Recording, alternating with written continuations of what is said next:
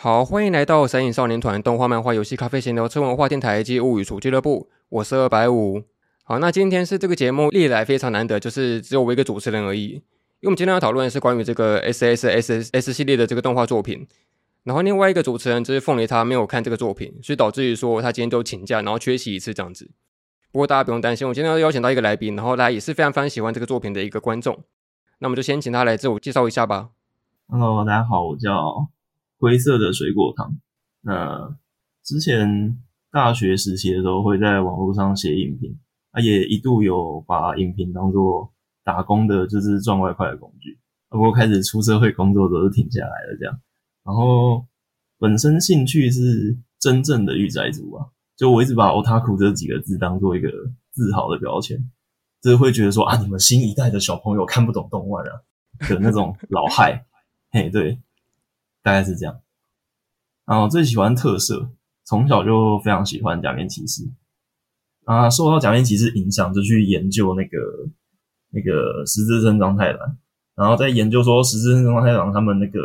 时代为什么会诞生这样的作品，有什么样的思想，然后就一连串一直看到像坂口安吾、太宰治这种，这其实我的文学启蒙，日本文学启蒙反而是假面骑士。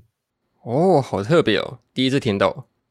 那当然，今天会邀请你，就是因为你是一个特色迷嘛。那相对来说，我就是什么都不知道的那种比较笨的那个主持人，就是要麻烦你等一下，到时候有一些关于特色的一些资讯，可以帮忙补充这个在节目里头这样子。好好好，好。那在进入那个我们今天正式讨论的那个作品之前，我们先下几个蛋书吧，一些提醒。就是首先，我们今天虽然是讨论说这个 S S S 系列的这个动画作品，但可能的确会之外旁提到不少关于所谓那个 EVA。这些新世纪福音战士的一些可能梗或者一些致敬的部分，因为这个制作组他实在有太多里面那个 staff，可能要不就是所谓的 A 法厨，要不然就是直接制作过 A 法的一些制作人员这样子，他会有很多那种致敬的桥段，比如说什么那个陌生的天花板啊，或者是在剧情里面使用一些毕业歌曲什么的，那么会多少提到这些东西。当然也不一定要先看过 A 法才能听我们这个节目，但是假设能够听过然后再来听的话也不错这样子。然后第二点是我们这个这一集应该会全程暴雷了，就是会讨论到那个。两部的那个 TV 动画加上一部剧场版的剧情会全程爆雷，所以也是相当建议你先看过这些作品再来这一集的节目这样子。好，那我们就先来问几个问题好了。就水果糖，你是怎么样先接触这个 SS 系列的作品呢？当时的契机是怎么样的？就是它的这个电视系列动画哈，它其实有一个原作是在一九九三年的时候就有一个就叫《古力德曼电光超人》的一个特色真人剧。它原本不是动画，它在二十多年前原本是一个真人特色剧啊。真人特色剧在日本是一个很流行的形式，就是它都是一些拍真人片，然后而且故事主题会以可能会以社会的议题，而且会很复杂，但是它是子宫向的，就是它是拍给小朋友看的。就像不管是大概零零年到二零年之间的假面骑士啊，然后超人力霸王啊，他们都是类似的风格，就是他要拍的很写实的社会议题。但是它的载体其实是很虚构的超人跟英雄。那《电光超人》就是一九九三年开播的一个这样的作品，然后它一直是算所有特色迷都一定会知道，算历史名作。所以它在整个特色系列里面的这个作品里面算是相当有名的作品，是吗？它不只是有名，它发明了一些概念，发明了一些我们对英雄的概念。就比如说，它有超多超特别的地方。九三年的那个真人特色版，就比如说，它是以当时的日剧环境下极其少数用青少年，就是十四岁、十五岁的青少年们当主角的，然后也是极其少数故事的主题是友情，就不是什么不是什么刑侦，那个年代最流行的刑侦剧跟爱情肥皂剧，但没有，他就是他拍的是友情，在那个年代那个时候超级稀有。然后一九九三年是日本的民间。家用电脑刚刚开始普及的，大概前三到五年之间而已。所以古伊德曼那时候用电脑里面的世界，用电脑病毒，还有电脑里面网络世界来当做故事的世界观，是超级无敌，所有人都惊讶到的，惊艳到的。哦，因为那个我也是因为这个系列的动画作品，我有再重新去看那个一九九九三年那个前作版本的第一集，只看第一集而已。然后确实像你说的，里面那个电脑的那个影像真的是很复古，以现在来说，但当当时候真的时候的科技的那个潮流顶尖的那个那个程度嘛。对，而且他们对未来的想象，他们对这个科技未来会长什么样子的想象，在那个年代的人如何想象自己的未来。我觉得这个是当年的特色剧版本里面非常惊人的一点。他把虚构的电脑世界里面虚构的世界，当做是青少年少女们的情感投射，另外一个投射进去的假的世界。那所以这个标题之所以会有叫做电光，就是因为它是跟这个电子的一些设备有关系吗？哎，对对对对，它的原作里面会让那个十四岁的小青少女，就是少女们，然后讲一些超级精密的，就是这个型号是 S 三三零什么的什么小，然后后面数字很长的一个设备。很宅。假设那时候有一些业配风气的话，就很适合塞入一些。当这时候的常出出现什么业配？哎，这是什么叉叉那个记忆体哦，我们来使用这个东西这样子。哦，那个时候还没有那么还没有那么这个商法还没有那么流行的样子。那时候还是 CN 的时代，广告的时代。我、哦、那时候已经有磁碟了吗？还是那时候还没有？那个时候已经有磁碟，但是跟我们小学的时候看到那个就是方形然后可以插进去的磁碟不太一样。哦。好，那我们现在既然就已经介绍这个大概是前作这些简单的介绍这样子，那么回到这个动画里面，就第一部它的这个 S S S 的古力特们，呃，你当时候是怎么样接触到这个动画？就是除了你知道它有前作以外，还有什么样的消息来源吗？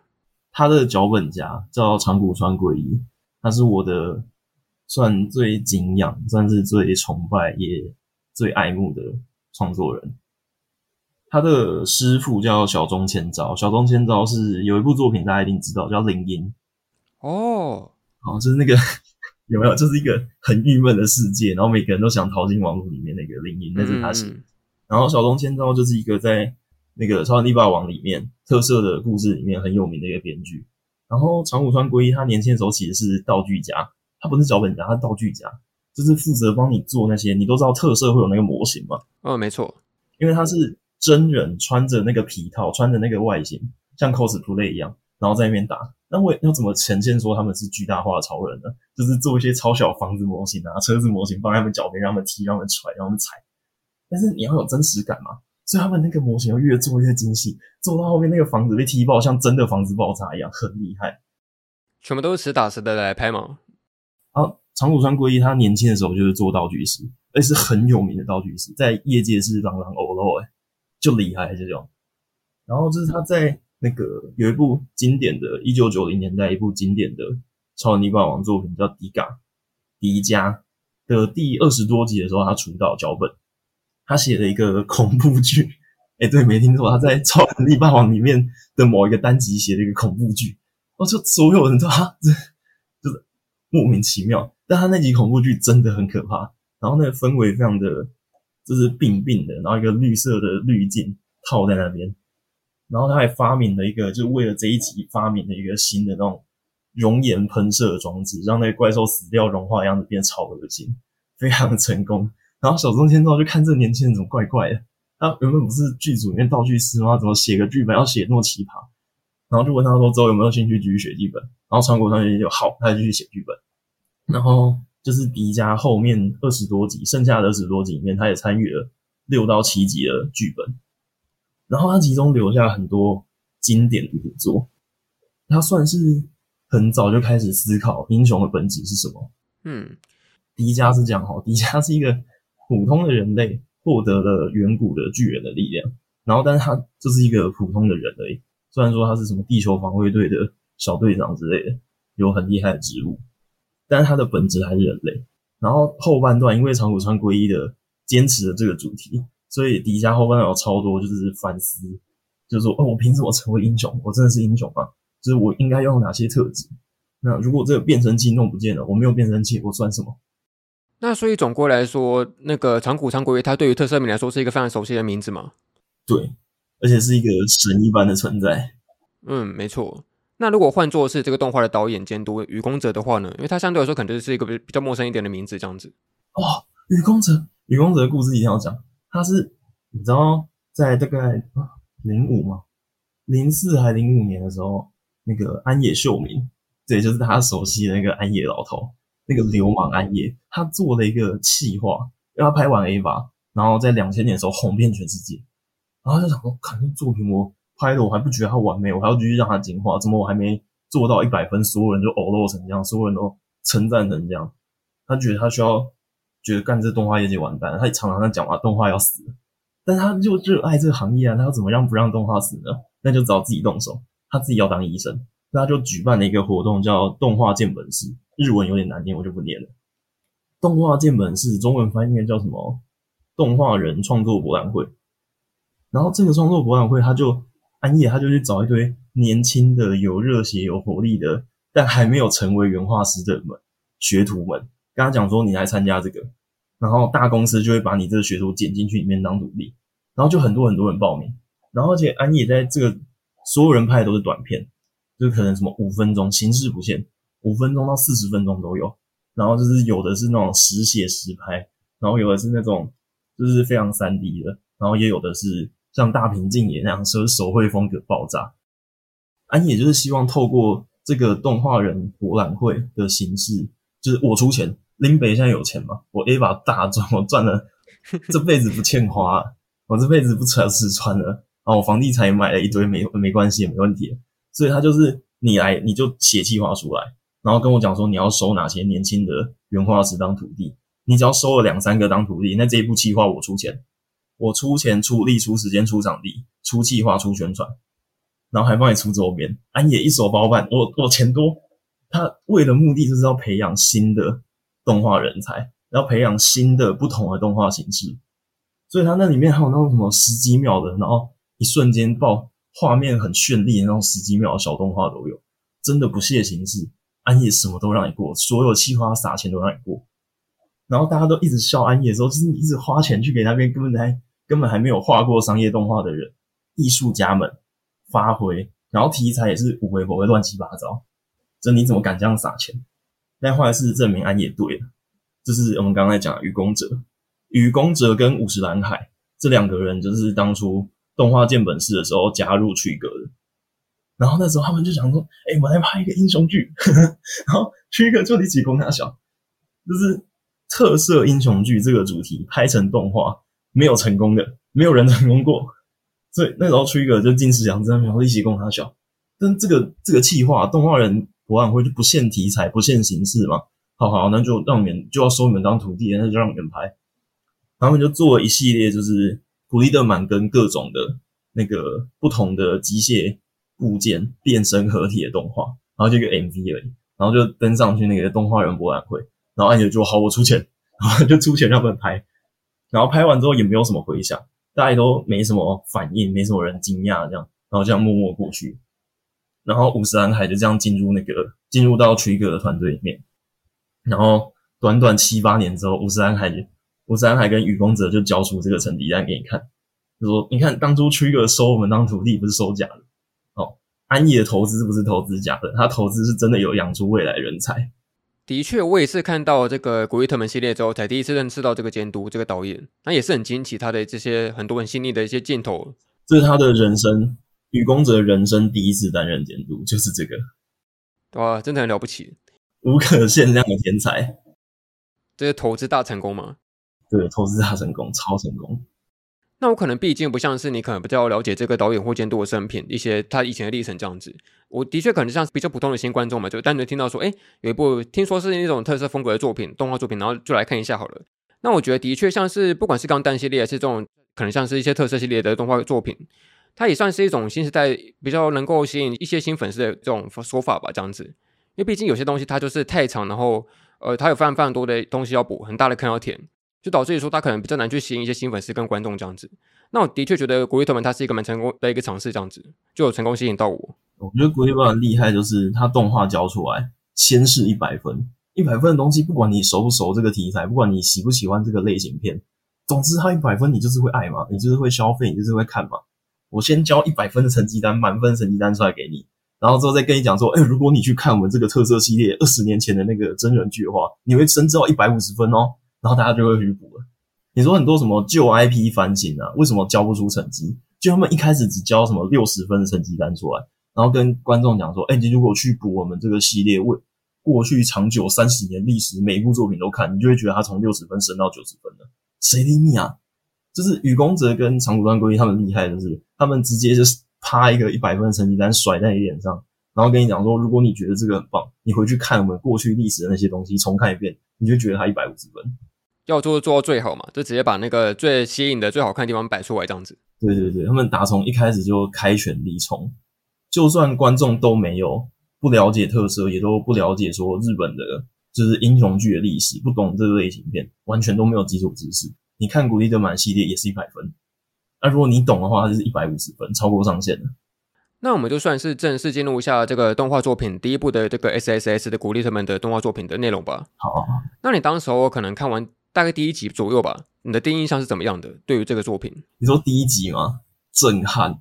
震撼，震撼。首先是古力特曼的造型，它被翻新之后，因为动画不跟皮套啊，皮套它有一些物理上的限制。我们现实世界穿皮套，技术再怎么好，你要发光就只能拉 LED 线，然后你要。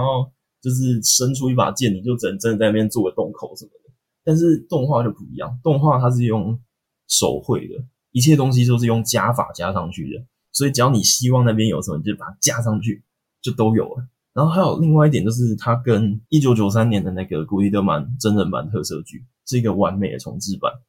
你有看过什么英雄片第一集就告诉你敌人是谁吗？没有吧？你看过什么英雄片第一集就跟你讲说？就是坏人的真身是谁，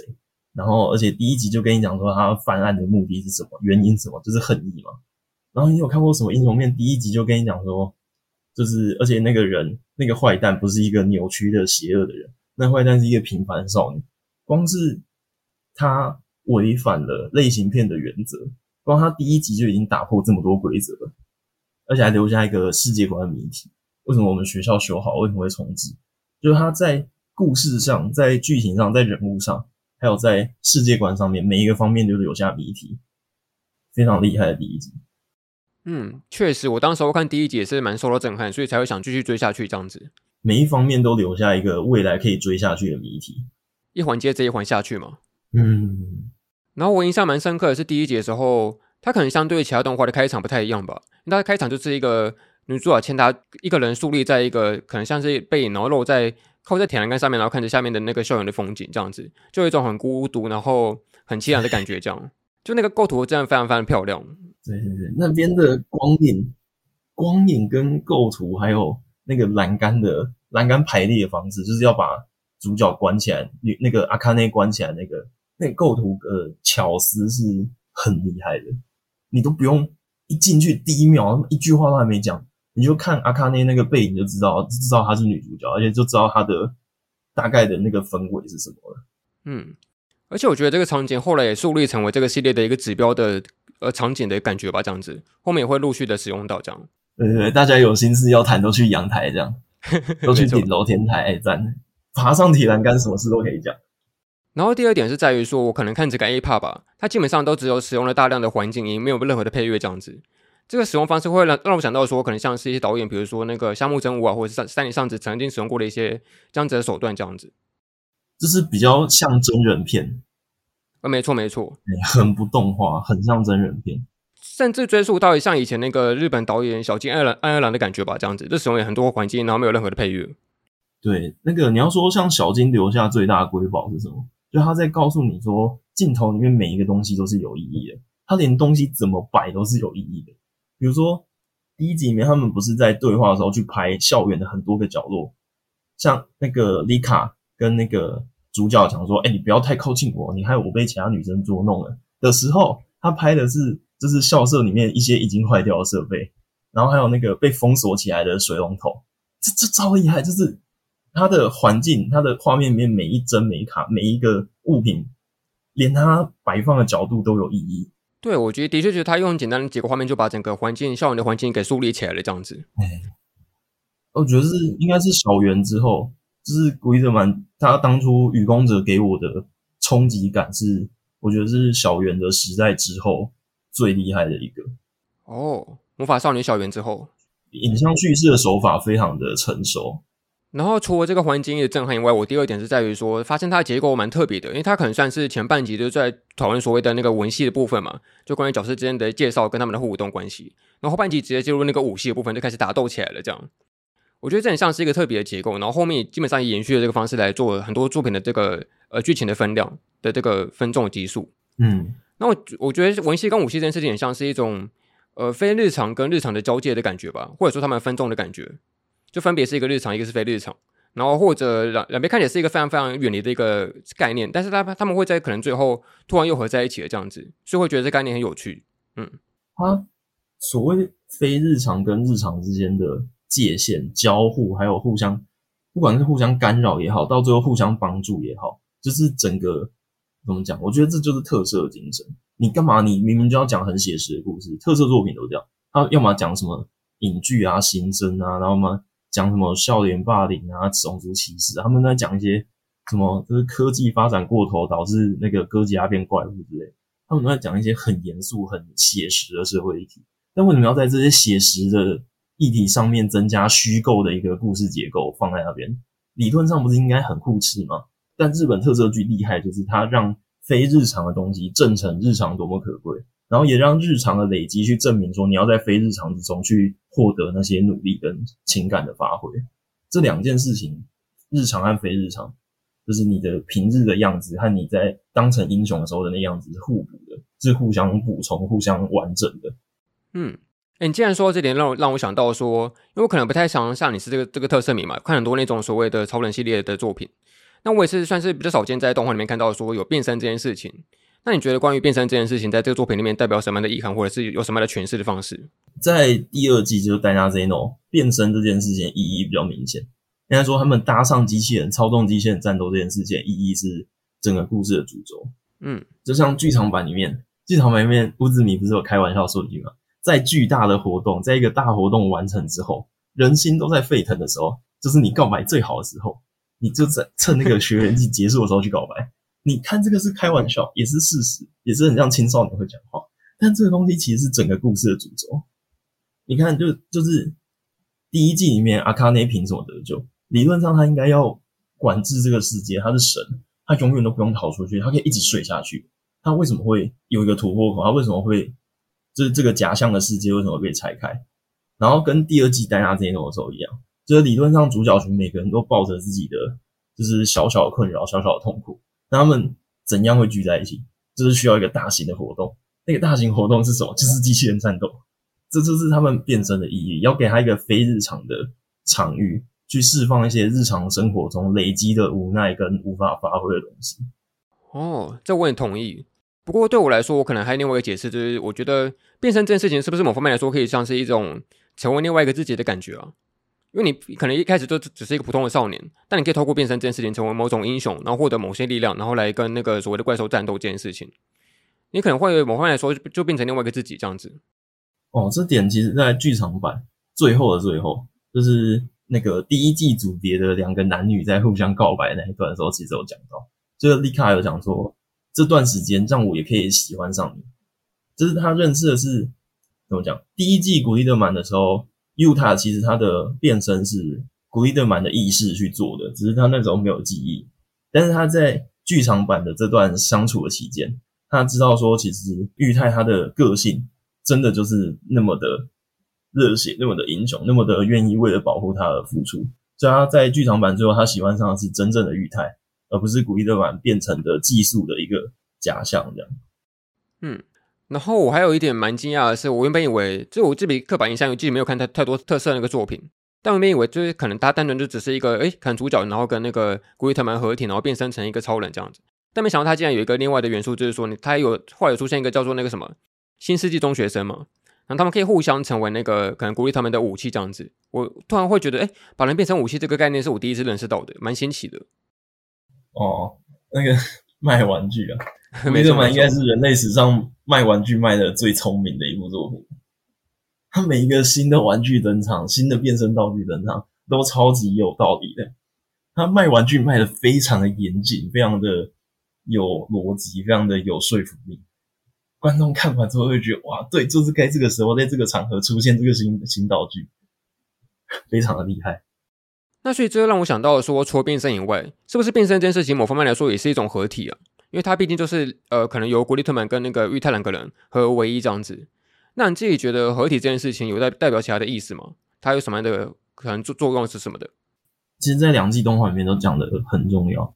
就是人与人之间的建立关系、建立连接。你看第二季戴拿 Zeno 的时候，有一幕是，就是骑士他不是刚到这个世界，然后就觉得说这是两只都怪兽，他觉得戴纳这边也是怪兽，但戴纳这种为了闪攻击，把它拆开，把他们全部分散合体的时候，闪过攻击，然后那个奈头就说：“，原来你们不是怪兽。”就是说，为什么戴纳这种合在一起的时候，他第一眼会觉得他们是怪兽，但他就是巴拉巴拉，就是分开拆散之后，他就觉得哦，原来你们还可以这样拆开，就是人与人之间的连接，人与人之间人际关系的距离感的微妙变化和前进，其实就是这一整个系列作品里面最核心在描述的东西。嗯，所以他在机械打斗的时候会用就是合体跟拆散或合体或拆散这种方式来表现。它完美符合了玩具的特性哦，确实没错。我们在玩模型的时候，不是有时候不会把它整只组起来，我们可能身体加脚装起来就很帅，身体加手或翅膀只装这边就很帅。我没有想要整只组起来，这是人与人之间个别的连接，人与人之间个别的伙伴关系，只跟玩具的那个组合乱组一道一通的那个玩法是完美吻合的。真的是乱组一通啊！我以前还记得，比如说那个不是有人会把什么那个呃。玩具总动员的蝴蝶，然后可能套在什么芭比娃娃身上嘛，这样子乱组一通 是不错啦。从小就觉醒这个 奇怪的癖好，也还好啊。小时候有这个经历的话，长大比较不会性别歧视吧？对，这也是一不一一件不错的事情。对啊，希望是这样。嗯，不过我可能更关注在那个玉泰跟古力特曼合体这件事情，是在于说，是不是某方面来讲，他们合体也是失去一部分的自我。因为他们毕竟不可能是完全的保留住两个人完全的一些概念跟他们的想法才合为一的，一定某方面来说是有一些调和跟调试吧。哦，他们合为一之后会互相影响啊，像戴纳这边哦，他们五个人合在一起之后，在战斗的时候也是会互相影响。不管他们有没有融合在一起，有没有真的融合起来，就算像戴纳这种一样，每个人坐在各自的驾驶舱，他们组起来的时候还是会互相影响。那像古力德曼跟尤塔他们合起来的时候。意识也会互相影响，所以古力曼很长一段时间，妈的，他一直第一集到第十一集吧，都不知道自己寄宿在玉泰身上。就是他的意识，他进入这个身体之后，他的意识被玉泰影响，所以他也会就是因为跟六花互动，所以就跟丽卡互动，所以会害羞，然后会像个学生一样，有个学生的思考方式，他们是互相影响的。古力德曼也在学习，就是这个技术组他们在想什么，在经历什么，在生活什么。在经历他的人际关系，所以最后他们的主题就不会单纯是妈阿卡内杀掉，把那个坏坏的神杀掉就好，没问题都解决。他们最后没有变成这样，其实就是因为古力德曼跟寄宿在育胎身体的这段期间发生了这些事情，他们决定是要拯救阿卡内，而不是把他干掉而已。哦，没错，所以我很喜欢合体这个概念，它可能不太是一种机械降神式的一种超能力吧，我更喜欢它是作为一些有代价，然后必须要去学习的事情这样子。嗯嗯嗯，那接下来我们就算是要不要一个一个从各种不同的角色来讨论一下，这几个主要的角色。那某方面来说，类似一种算是群像剧的一个发展吧，蛮类似的。嗯，那首先第一个就是先从那个主角那个响玉泰来吧，你觉得这个主角怎么样？很可爱。你说女装部分吗？他在学员机换女装的那个时候，换水手服的时候，真是有够可爱。然后他在剧场版一直哭，一直哭，走到哪里都在哭。每一幕重大转折，他都在哭，哭的时候也很可爱。好像有些那个人萌二次元的萌点就萌他哭嘛，这个哭的越越越伤心，我越开心这样子。这个还有一个很好笑的点是，其实，在衍生小说，就是第一季古力德曼的结束之后的有一一系列衍生小说。那衍生小说也是官方创作的，那个愚公者写的，所以算是官方的后续。然后也也那个小说里面就讲到说，就是 Beat。是那个那个飞机男，松风雅也配音的那个飞机男，他不是很帅吗？然后他不是讲话声音帅帅的吗？然后他个性又彬彬有礼，然后就有讲到说一次他们在丽卡的家里的时候，就是帮忙整理那个咖啡相关的那种咖啡工具，然后妈妈就讲说，讽刺那个碧头就讲说，哎、欸，你不用努力了啦，丽卡比较喜欢可爱型的，她不喜欢帅哥。然后我看小说读到那边的时候大爆笑。不过他可能刚开始出场的时候是是作为一个那个失忆的少年嘛，他失去记忆这件事情。对对对对对。那你觉得这个设计怎么样？其实失去记忆这件事就像是我们最后才知道的结果啊。但是如果倒回去第一集重看的话，你就觉得说，其实古力德曼来到这个凡人的身躯，然后重新学习学习作为一个少年是什么样的经历，学习这个世界的规则，学习他跟每个人之间的互动。对因为有这些过程，有记述在他身上这些过程，所以古力特曼才会那么像人，思考模式才那么像人。嗯，因为我会提到这个，是因为我自己一直以来都蛮喜欢这种所谓记忆或者是那个失去记忆的这个主题，这个母题存在。我蛮喜欢那个岩井俊二有一部电影叫做《那个花与爱丽丝》，不知道有没有看过？它就是一个讨论说，到底记忆这件事情对于你个人的主体，假设你丧失它或者混淆它、捏造它的话，会产生什么样的问题跟那个议题存在这样子。那我的确觉得很多哲学上面的讨论都会说，哎，假设你失忆了，那可能表示你就算这个人存在，你依然不是你了，你可能变成另外一个人这样子。对啊，意识和时间的连续性呢？嗯，没错没错。但是我同样也喜欢像你刚刚提到说，可能后面剧场版那个玉太他即使失忆过，但是他又活在他自己本身的时候，他依然保持着他可能内心最底层的那种善良的性格吧。这件事情，嗯，就他表现的好像跟第一季被古力德曼技术的时候差不多。嗯嗯嗯，就是也是在这个时候，丽卡才终于认识了他，认识了真正的尤塔的感觉。就哦，原来你真的是长那样。我在那两个月期间喜欢上的其实不不是古力德曼，喜欢上的是你。然后我也想谈这个主角，是因为有一个蛮重要的问议题，他是说，呃，到底为什么古力特曼他最后选上的是玉太而不是别人这件事？那其实有不同的解释跟讨论嘛？你自己觉得是怎么样的这个原因？他有讲了一个非常的青春八嘎，就是青春笨蛋的说法，就是说，在这个阿卡涅制造的所有人都只能喜欢阿卡涅的世界里面，只有 Utah 喜欢上丽卡，就是最后。古伊德曼要离开之前，他们有问说，就是为什么是选择 Utah，？为什么谁不自己是不是选择他？他们就放一个画面，就是全班同学都围在阿卡内身边，跟他有说有笑，就只有尤塔的眼睛远远的在眺望丽卡，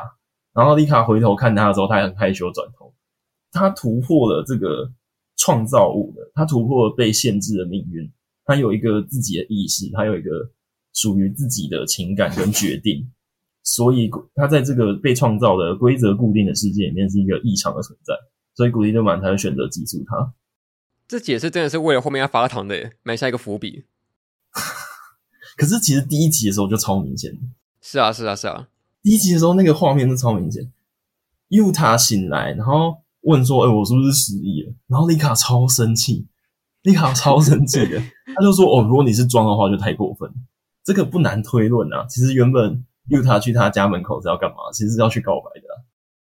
嗯，这种不言而喻、没有特别解释的小闷，其实很可爱的。嗯，然后在后面就是，反正他从第一集开始就暗示很多，就是因为他喜欢丽卡这件事，暗示很多。然后大概在第七、第八集之后也暗示很明显，就是其实丽卡也喜欢他，很多微妙的小细节。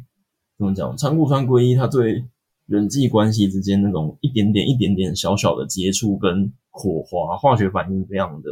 掌握的非常的好。那关于玉太有什么要补充的吗？还是我们先进到下一位？可以，可以，可以先这样下一位。那下一位轮到这个，我们叫男二好了，就是那个呃内海内海将乌兹米。哎，乌兹米，他就是所谓的那个特色名代表嘛，在作品里面，嗯嗯嗯，基本上就是我啊，这根本就是我。哎，对，这根本就是我。那你觉得这个作为一个男二的角色，你觉得怎么样？我觉得他有怎么讲？他展现一个平凡人的。如果说你要说，就是为了要保护丽卡，所以变身成英雄，要当英雄，这个很棒，很浪漫，但有点太浪漫了。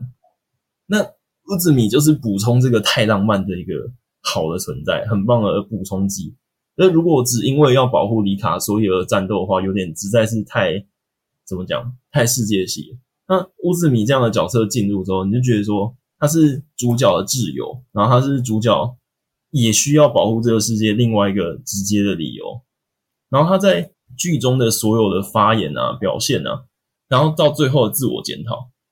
就是他自我检讨说：“哦，我其实都只是在期待怪兽战斗，我都没有考虑说，其实那个巨大怪兽战斗的时候会害死很多人。”这种检讨其实就是长谷川圭一故事最擅长的东西。嗯，就是这个脚本家他最喜欢的主题，就是在检讨正义和邪恶之间的边界是什么，定义是什么。他曾经有写过一个角色，就是他拥有超能力，他可以拯救世界，但因为他从小就被霸凌长大，大家都觉得他是怪物，所以他最后变成一个邪恶的反派。他写过很多类似这样的角色，他要强调的就是说，我们跟怪兽只有一线之隔，只要你一个步一步路走错，只要你一个决定错了，一个心态错了，你过不了现在的这个难关，你可能就会变成怪兽。嗯，所以你说到这一点，他恰好也是他跟那个六花有一些争执的导火线嘛。因为他可能在当时候可能非常享受着所谓古里特美的战斗的这个画面，但同时六花他又非常担心这件事情产生了一些伤害什么的，就是产生了一些争执的这些镜头。那一个就像是很粉丝的反应，还有另外一个丽卡的反应，就是非常写实的真人的反应。嗯嗯嗯，所以他会是这个角色，会是你可能作品里面算是数一数二喜欢的吗？还是还好？乌兹米应该是最喜欢的吧？哦，真的哦，他真的太像我了。这不就是这不就是超人力霸王的定番吗？这个是固定套路。对对对，这边就是该有这个出现，然后怪兽这边会强化。可以，我感觉到那个同步率上升了。对对对对对，基本上就是我。开玩笑的啦，开玩笑，就是说，因为我们都是他是特色迷代言人，所以很喜欢他。这个我觉得是还好。就是真正让我觉得很喜欢的是他的成长，他的成长历程，从一开始就是你要知道，我觉得有一个点。绝大部分影评都没有讲到，就只有我，我觉得这个很重要。一开始第一集的时候，他们看着古伊德曼战斗是在电脑荧幕里面看的，嗯，第二集、第三集也是，然后好像第四还第五集，就是出去海边玩的时候，才第一次真正在眼前看到古伊德曼巨大化在他们眼前战斗。然后到最后的时候，就是第十集、第十一集的时候，乌兹米还有丽卡他们就在古伊德曼本人的旁边，然后看到古伊德曼从一开始。只是荧幕里面的画面，到后来在自己面前战斗，到后来他躺在病床上，就在你们旁边，是你们的朋友。那个一路一路的变化，我在哪里看着这个故事，然后到最后就是我也是这个故事的一份子。这个一路一路累积上来的过程，我觉得乌兹米是描写非常好的一个角色。哦，是一种渐进式的改变。对对对对对，他从哪里看古力格曼，那个看的方法。是一直在往上提升的，提升到最后就是古伊德曼就躺在病床上，就在他旁边，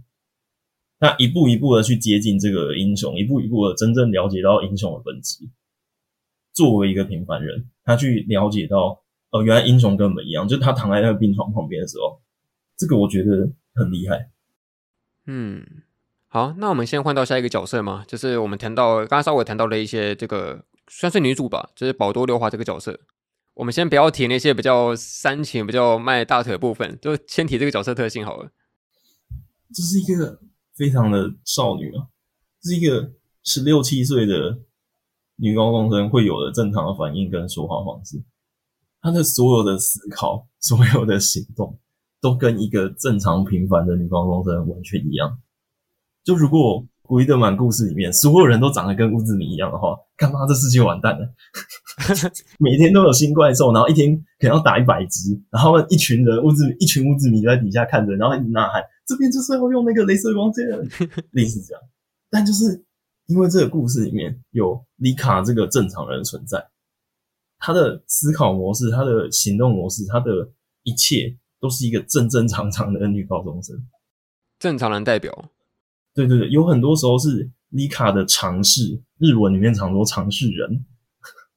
就是啊，这个人有常识，吐槽一个动漫里面存在的角色。那我们会吐槽乌兹米就是没有常识，那丽卡就是有常识的。丽卡为什么这个角色很棒很重要？因为他跟阿卡内是朋友，而且阿卡内在第七集之后一直主动的要切断这些联系，切断这些关系，但是。丽卡没有要放弃，丽卡还是自己想尽办法去重新连接这个友情。就算最后那个阿莱克西斯告诉他说，其实你们都是被创造，你们是造物，不是真的世界，你们是虚构的故事。然后丽卡也说，那又怎样？我就是他朋友。就是如果说古伊德曼系列故事主题是人与人之间连接起来建立关系，那丽卡就是最建立、最代表这个精神的人。他总是第一个能够去跟别人建立关系的那个角色嘛？哎，他就是最代表这个精神的人。我看这路边看到野狗都会带回家洗澡。然后在剧场版其实也是这样，就是剧场版里面，李卡他们跟那个优美还有尤莫吉在咖啡店遇到的时候，不是尤莫吉那边说：“哦，我手机没电了。”然后丽卡明明跟他们不认识，明明在隔壁座位，但他会回头问说：“哎，我我有什么可以帮忙的地方吗？”就是他在自己能力范围内，而且在安全的、合理的能力范围内，去帮助他人，去和他人建立关系。因为有他，所以才有这个故事，这个故事才成立。如果你想想看，假设没有丽卡的话，这故事会变成很平庸的战斗番，会变得很平庸，那边打打杀杀，所有的主线故事里面所有的情感的纠葛，其实都维系在丽卡的尝试身上。那所以你觉得，假设一个剧本的角度来讲，这总是会有一个人，终究他是要去拯救新条线的嘛？如果我没有丽卡存在的话，可能就不会。如果把丽卡这个角色从故事里面拔掉的话，他们可能最终结局会变成：我、哦、靠，那你给我关，抓去关，你给我封起来，就是一个 bad end 了。对对对，就是丽卡这样的角色，他担任了所有人剧情里面所有人的关系的连接点，他和所有人都有办法建立关系，他和所有人都有办法建立信任跟依赖，连安琪，安琪这种反派中的反派，就是笨小孩，然后没有什么尝试这种，他都可以捡回家，而且捡回家之后，就是还有办法说服他。安琪后来身受重伤的时候，跑来投靠古力德嘛，他的契机就是哦哦，想念那个温柔的大姐姐，想念丽卡，然后问他说：“呃，那个女人呢？我我要吃东西。”我突然想到，这有可能有点超意，但是会不会因为他们家是开那个二手呃旧物的那个店面，是不是他某方来说也是一种可以包容这些所谓的旧东西，或者是一些别人不要的物品，那他能够收容这些东西的这种感觉？这个二手店这个概念其实超级重要，在古力德曼的故事里面，阿卡内是现实世界的人，他在现实世界遇到一些困难，一些没办法过去的关卡，他想要逃避，因为他的逃避加上他的负面情绪被艾克西斯实体化，然后变成了。古力德曼里面这个故事，这个虚构世界，然后他逃进来，逃进来之后能怎么办？我是这个世界创作者，有看过白箱的知道，这个世界创作者对于动画里面的世界来讲就是神啊，所以他变成神明进来这个世界之后，一切都照他的设定，他把自己变成最漂亮、最受人欢迎、每个人都爱，没有缺点、没有不会的东西，样样精通，运动、念书、跑步，然后谈恋爱，样样精通，全部都很厉害。一个完美的美少女，但是她有一个地方，她也讲过了嘛，就是哦，我丢弃的东西怎么可能全部记得？在那个地方里面，丽卡这个人明明应该被她丢弃的，就是阿卡内不想要的东西都丢在那个酱壳那一间店里面，二手店里面。但是你仔细去看二手店里面被丢掉的人跟阿卡内之间的关系，其实就能反向猜出阿卡内在现实世界遇到什么问题哦。丽卡其实就是真实的阿卡内的样子，她不喜欢自己的长相，不喜欢自己的平凡的外貌，不喜欢当一个平凡女高中生，所以她自己的这个形象丢掉，丢掉之后，在那个酱壳店里面就是丽卡，所以她希望有一个这样子的角色能够包容她吗？哎、欸，我不喜欢的我的妈妈，我她明显的单亲家庭嘛，虽然她从来都没有讲，但很明显。就是我不喜欢我这个家庭，我不喜欢我妈妈，所以我把我妈妈也丢在那个酱壳店里面。有个少年跟我告白了，但是我不敢接受，所以我也把他丢在酱壳店里面。然后现实世界阿卡涅他其实可能喜欢一些比较稀少稀少爱好，然后就是女高中生喜欢这个可能会被笑。然后有一个朋友跟你一样很喜欢这个，你们成为了知己。但问题是承认自己喜欢这个东西很丢脸，所以你也把它丢掉，就是乌兹米。嗯，阿卡内他把现实世界遇到的所有不敢面对的东西都丢到那间酱壳二手店里面。对，所以这个撞壳二手店也是我一个蛮喜欢的场域。它就是像你刚才说，它是一个一种各种可能你不想去接受，或者是不能够接受它的东西，但是你会希望它能够包容自己，然后就成为这样子的一个大家聚集在一起的，然后同时也是身为那个古力特们召唤他能够出来的一个场所，这样子。所以阿卡内把所有东西都丢掉，所以为什么古力特们在那间二手店里面？因为阿卡内本来是想要得救的，他想要变成，就是想要交朋友，想要他其实是想要这些东西的。他想要接纳现实世界中自己本来应该要有的长相跟身材，就像那个丽卡那样。然后他可能也想要接受那个男孩的告白，但他就不敢嘛。他可能也想要接受，然后他可能也想要在现实世界好好的交到一个就是爱好跟自己完全一致的好朋友，但他不敢。他丢掉的其实就是希望啊。为什么古力德曼会被丢在那个二手店里面？因为曾经他在现实世界有个希望可以接纳这些他想要的事情。但他不敢，他把希望丢掉，希望被丢掉的时候就留在那个二手店里面，好像是那种潘朵拉这回的翻版哦。哦，好，那我们既然提到这么多那个关于丽卡跟那个阿卡内的关系，那我们这边要不要换到那个阿卡内的部分？他算是整个作品里面非常特色的一个反派角色。阿卡内其实就是里卡，他们是同一个人物，只是阿卡内在创造这个世界的时候，他把自己不喜欢自己的长，我不晓得他真的世界到底怎么想的，可是可能性也就那些嘛，就是可能不喜欢自己的长相，不喜欢自己的身材，或者不喜欢自己的家庭关系，所以他进入虚拟世界之后，帮自己捏了一个皮，捏一个超完美的皮，然后本来把本来自己的样子丢在二手店里面。他就是这样一直把自己现实世界不敢面对的东西丢掉、丢掉、丢掉。我不知道能不能够算是一种世界系，它就是一个人影响整个世界的这个感觉，这样子。哦，对，就是世界系。哦，就是世界系，所以我蛮喜欢这个概念的。嗯，应该是人类史上最好的一部世界系的故事。哦，我是说这个世界系会让我想到说以前的那个《南宫春日》。嗯嗯嗯，它也是一种算是一个人的意志影响整个世界的感觉吧。但是我觉得两个角色这稍微有点不同的地方是在于说，南宫春日他可能是一种向外探寻，他可能希望有各种不同的外星人、宇宙人、未来人来影响自己的这个世界，让它变得更非日常、更不平凡一点这样子。但我觉得阿卡尼他是一种向内的探求，他是希望自己能能够被包容，然后就有自己创作出来的角色能够喜欢上自己这样子。它是一个向外跟向内的差别。对对对对对对，没有错。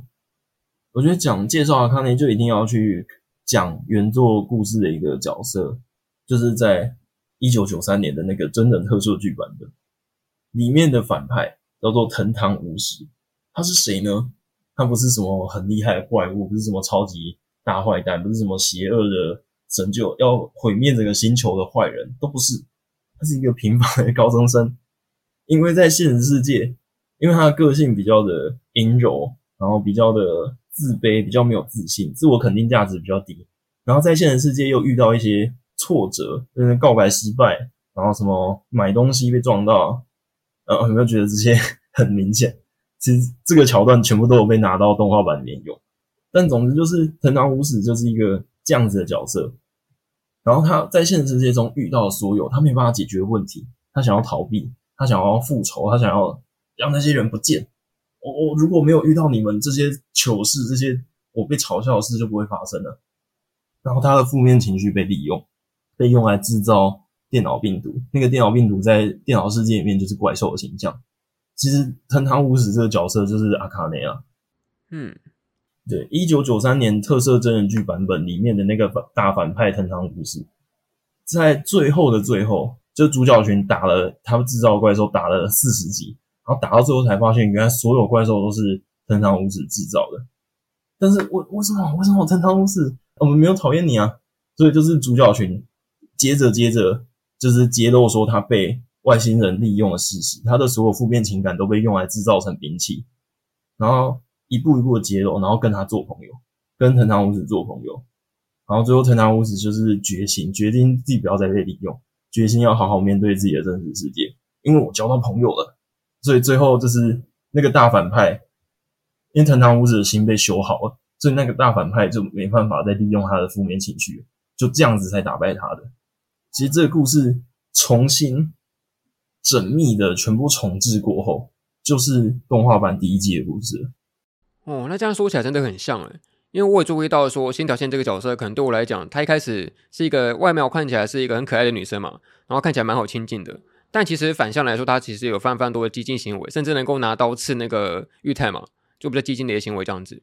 但是我觉得在这这些行为的背后，他其实是有一种想去接近古伊藤们的感觉吧。那虽然是一个作为对手，作为要要去打倒这个古伊藤们的怪兽的制造者，但他同时也非常去想去理解说说为什么到到底他们要战斗，然后到底为什么那个古伊藤们代表的是什么意思这样子。我还蛮喜欢这种他既然是虽然是作为一种互相的反派，但又能够想要去理解彼此的这种感觉这样子。那其实说实话，这当然有一点精神分析。就如果是念心理系，我会骂我。你不能这样讲，我心理系的朋友都会臭，都会骂我。但我还是要这样讲。我觉得古伊德曼第一季的这整个故事，其实就是一个精神病患者进行精神医疗的完整的过程啊。看医生游戏吗？嗯，该怎么说呢？他可能没有看医生哦。我觉得他可能是在自我。辩论自己心中有很多想法，又想要舍弃掉那些没办法解决的事，但是又想要好好面对，然后想要伤害他人，但是又觉得这样不对。他自己心中有无数个矛盾，然后彼此不断的挣扎，来回的争斗，然后最后得出了结论，就觉得他应该要醒来，他应该要和这些人好好变成朋友。是不是蛮像那个弗洛伊德那种本我跟自我在那个互相对立的感觉？嗯，有一点。但如果要把这个理论直接套到丽卡跟阿卡内的话，会稍微有一点顿顿的，有点阻碍。嗯嗯，因为故事终究还是肯定说丽卡是一个真实存在的人物。然后我蛮喜欢剧情里面一个算是比较搞笑的一个设定，但是我事后其实蛮喜欢的。就不是有一次他们就是决定要去跟那个丽卡理论嘛，然后从那个那个呃六花家走出去，然后发现他们都是其实住住隔壁，住超近的这样子，然后就很搞笑。但是后来想想，这搞不好是一种刻意为之的一种巧合吧？他们就住在隔壁，然后是一种最为亲近的一个距离感，这样子。那个在第十集梦想这一集里面，阿卡内他不是放出了一只制造做梦的怪兽，然后所有人都沉浸进那个无限阅读里面，所有人都沉浸到阿卡内捏造的完美的梦境里面。在这个完美的梦境里面，属于丽卡的梦境是什么？属于他的梦境是。他刚开学，然后第一次遇到阿卡内的时候，在保健室大家一起翘课，然后就是遇到一个新朋友，很开心的时候。这时候阿卡内其实有暗示哦，就阿卡内说：“哦，我其实刚搬过来，然后我家就住在丽卡家旁边哦。”然后丽卡就说：“哦，怎么这么巧？”然后阿卡内就有点开玩笑的说：“对，很巧。”但其实这是他的世界，他是神啊，怎么可能有巧合？其实就是在暗示了他没有真的想要舍弃掉丽卡。如果我真的很讨厌丽卡，我要把丽卡全部丢掉，我把他杀掉，他们杀掉就好了。为什么不杀？为什么还要把自己家安排在他旁边，然后还要把班级安排在同一个班级，然后还要安排自己跟丽卡变朋友？如果你真的这么讨厌丽卡的话，你就把他杀掉，不就解决了吗？所以说，为什么我们会说阿卡内从头到尾其实都不是自我放弃的？他在自我放弃的过程中，一直有发出求救信号。你说那集会让我想到说，那个 Ava TV 版的最后一集，他们不是也设定出各种不同的情境吗？比如说，哎，他们能够开心的上学，然后再也不用驾驶那个 Ava 这样子。对对对，很像是另外一种可能性的感觉。对，就是奎德曼电视动画这个故事，就是阿卡内想象中内心的世界嘛。他在这个期待中，他是一个完美的、没有任何缺点的美少女，然后他所有不敢面对的东西全部丢掉。但是你要发现，他把这些东西丢掉，那为什么不删掉？他终究还是没有那么狠心，他终究是没有想要真的自我放弃的。他其实是想要得救，他只是想要有些人来接纳他，来帮助他，来推他一把的。所以他才制造这些所谓的巧合。当然不是巧合，一定是他安排的嘛。如果我做一个比喻，不知道精不精准，但是不是很像是那种你可能写过一些小说作品或者一些创作作品，然后放在你的电脑那些比较深层的档案里面，但是你可能觉得羞涩，又觉得有点黑历史，但是又舍不得删掉。所以你会有一种像既希望被看到，但是又没办法去舍弃它的感觉，这样子。很像，很像，很像。这个动画版的故事就像是阿卡内自我想象出来、创作出来的一个故事一样。然后在这个故事的最后，阿卡内终于能跟现实世界自己真实的形象，就是丽卡真实的朋友，就是乌兹米，然后真实喜欢自己的那个男孩，就是尤塔，好好变成朋友啊。那现实世界应该也可以做到吧？嗯，那你提到最后一集，我就顺便问一下好了。那你怎么看当时候可能最后那个当丽卡跟阿卡尼坐在一起的时候，然后那个丽卡他有说一句话，他说：“我想跟庆尤文在一起，但希望这个愿望永永远不要实现。”这样子，你怎么解释这句话？就是他很精致啊，像诗一样的对白。嗯，就是他单纯的就说希望我们以后永永远不需要再逃回来这个世界，因为阿卡内来这个世界理由就只有一个，方法也只有一个。就是他在现实世界又遇到一些想要逃避的事，他才会回来嘛。嗯，那里卡说的“希望我永远见不到你”，就是希望你不需要再面对到那些苦难，不需要再面对到那些伤害，不需要再逃进来这个虚拟世界。但是他的台词的文字的雕琢，选字的那个雕琢，非常的怎么讲？非常的美。他就不要直直的讲说，希望你永远不用遇到坏事。他就讲说，希望我们永远不用碰在一起，很厉害。嗯嗯嗯，就作为一个文学文学系的学生哈，就作为一个我是学文学的哈，我觉得这个台词真的是雕琢的非常的精致啊，非常的很像少女，他连选字都很女性化，在丽卡的台词身上，他非常的像诗一样的台词。然后这边我可以顺便题外话补充另外一个，就是在《假面骑士 Blade》在《假面骑士剑》里面，最后故事的结局，就是主角假面骑士剑跟他的好朋友假面骑士星两个人是超级好麻吉，然后超级兄弟的巴蒂巴蒂的，但是最后他们发现彼此其实是代表两个不同势力的，一边代表人类，一边代表怪人，然后他们在最后最后才发现说，其实彼此代表两个。不同势力，而且是互相战争，只有其中一方可以活下来势力的两个代表，那他们最后需要厮杀，决定出哪一个势力赢了。然后最后主角最后的结局留在人类史上神结局，主角就跟他讲说：“愿我们永远不要再相见。”然后两个人转身就离开，就再也没有相见了。这样，那个结局当年震撼很多人，因为你想说英雄嘛，最后一集不就是要跟 BOSS 厮杀，然后把 BOSS 打败之类吗？没有，他 就最后他选择了友情，就居然命中注定我们两个人要厮杀，命中注定我们两个人只能留下一个。那我们希望从今天开始，我们再也不要见面。然后最后一集就都在对话里面度过。我，我们当年所有观众心灵都震撼到不行诶，就哦，原来可以这样，就是我们那时候都是很痛苦，一直在为他们最后两三集在相杀、相爱、相杀。然后我们所有观众很痛苦，这最后到底要杀谁？这是杀谁都不对。然后没想到他们居然两个人就达成共识，就为了这份友情，我们再也不要见面，因为他们有本质上的互斥。其实我觉得这点跟丽卡还有阿卡内最后告别有点像。丽卡是虚拟世界里面阿卡内制造出来的形象，然后阿卡内离开这个世界之后，他就是一个真实世界的人了。本质上有一个互相互斥、相反的存在，就愿我们永远不要再见面。我觉得他那个 很厉害，嗯。所以我蛮喜欢这个设定的，因为我不知道是不是每个人都会曾经创作过，但是有些人的创作是那种，当你生活过得不如意的时候，你会想写写一些小说嘛，你会想写一些那种作品，然后想逃避进去，然后从此不要再理这个现实世界的一切这样子，就是会有这种同感，希望被里面的这作品所拯救这样子，然后借由自自我创作来做这件事情，通过这些将自己的经历写成故事、写成虚拟角色的过程，其实是在重新厘清自己的过程啊。嗯，对，就有些作家会这样讲嘛，就是我写一个故事，写完之后更认识自己了，其实就是这个道理。你创作的东西不会离开你自己的思想啊，所以你写下的东西，其实陆陆续续、不知不觉中是在分析自己，在拆解自己，那是一个重新自我认识、重新自我和解的过程。那第一季《国际流氓》就是这样的故事。嗯。好，那我们这边角色讨论完了，我们要不要来讨论一些算是比较外部、比较旁支的一些设定的一些东西？这样子可以啊。首先问一下，就是那个你觉得它里面作为一个背景设定，它有出现过，好像第一集吧，就出现那种雾中怪兽，就是我的怪兽是藏在雾里面的，若隐若现的感觉。然后一开始就只有玉太看看得到这样子，然后后来成为一种日常的背景的的这个风景。那你觉得这个设定怎么样？就那些怪兽代表的是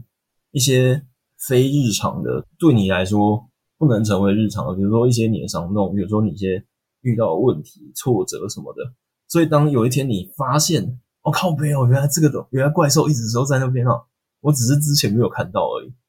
原来我们一直跟怪兽共存哦，这这个概念，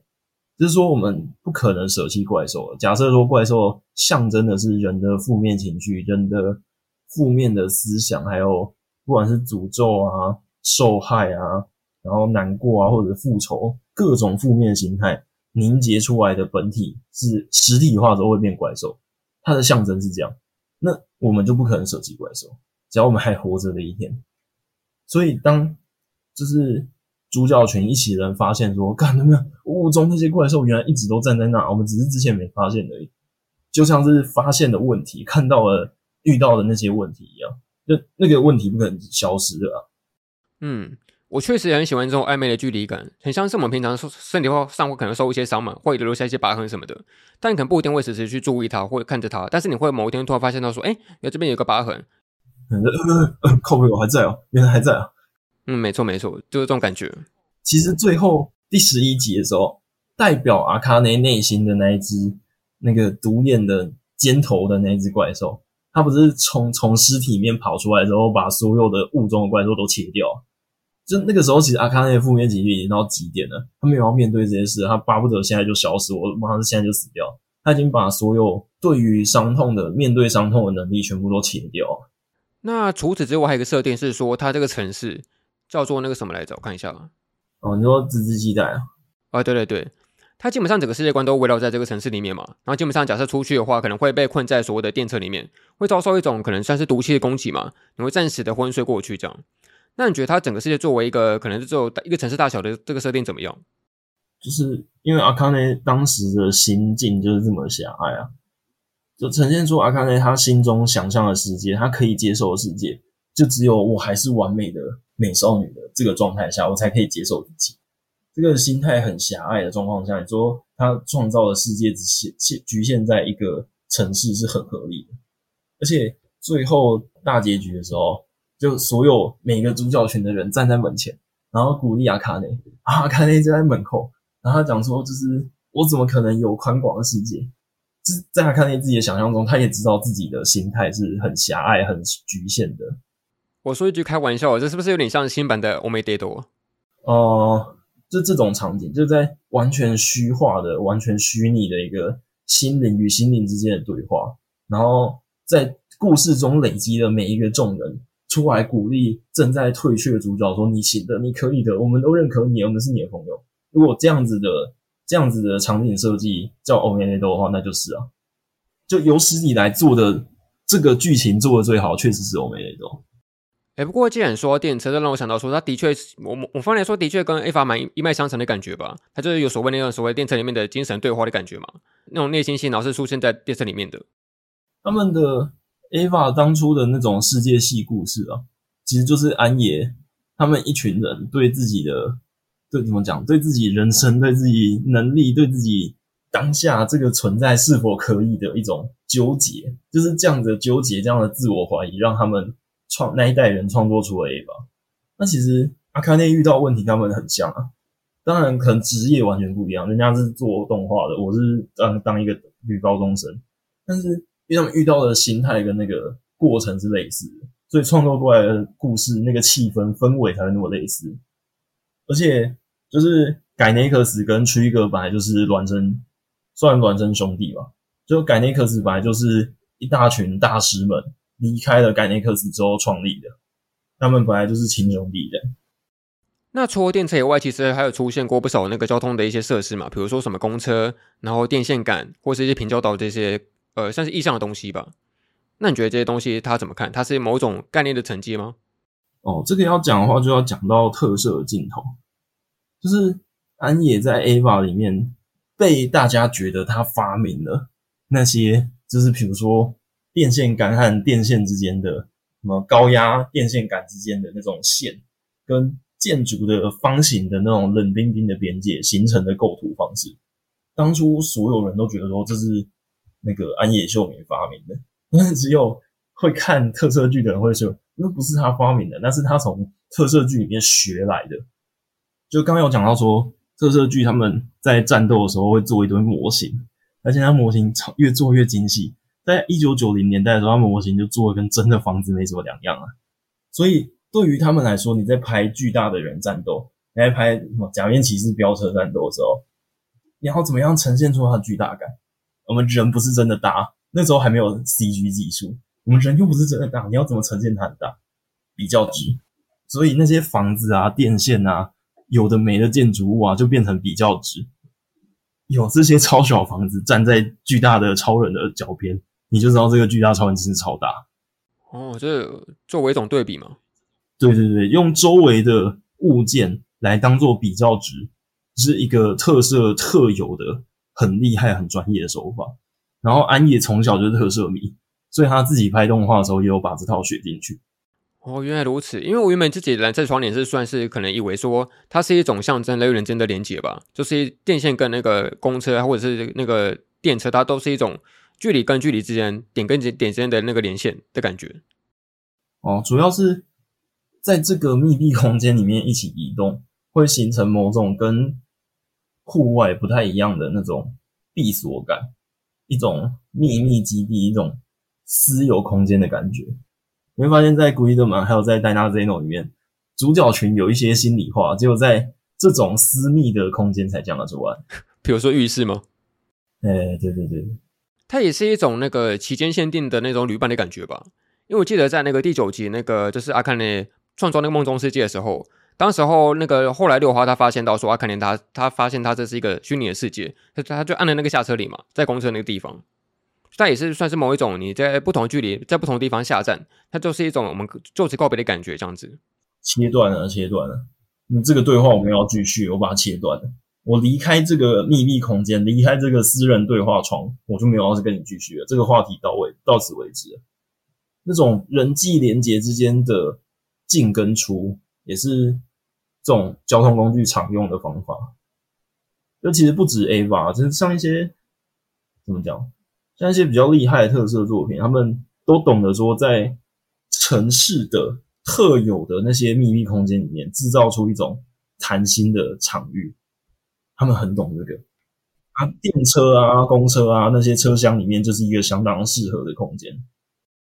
不过我刚刚调到第第九集，我也想到说，那时候我蛮喜欢一个场景的，它是算是在那个玉太跟阿肯内他们沟通的时候，出现是在一个算是一个盛夏光照的一个墓园底下吧，在那边沟通的时候。我蛮喜欢那一幕的，就我蛮喜欢那种可能即使已经过了九月十月，依然夏天没有结束的这种感觉。它是一种有点超现实的设计，然后同时间墓园又又是一种可能跟夏天很那个 keep 起来的一个场所吧，这样子。而且当时候它有一个蛮重要的一个点，就在于说，呃，玉太周看的那个墓，它是叫做那个汶川之墓。汶川就是第一次可能被阿卡兰杀掉那个同学嘛。嗯，他们第一次发现。嗯，对，所以会觉得这东西很有意思，因为在那个可能古力特曼初期的死亡。它其实是并不是一个直接可能有见尸体的这种死亡，它是一种被遗忘的死亡，它就是说我的一切被重置，然后被删除了嘛。嗯，嗯，你觉得这个死亡方式怎么样？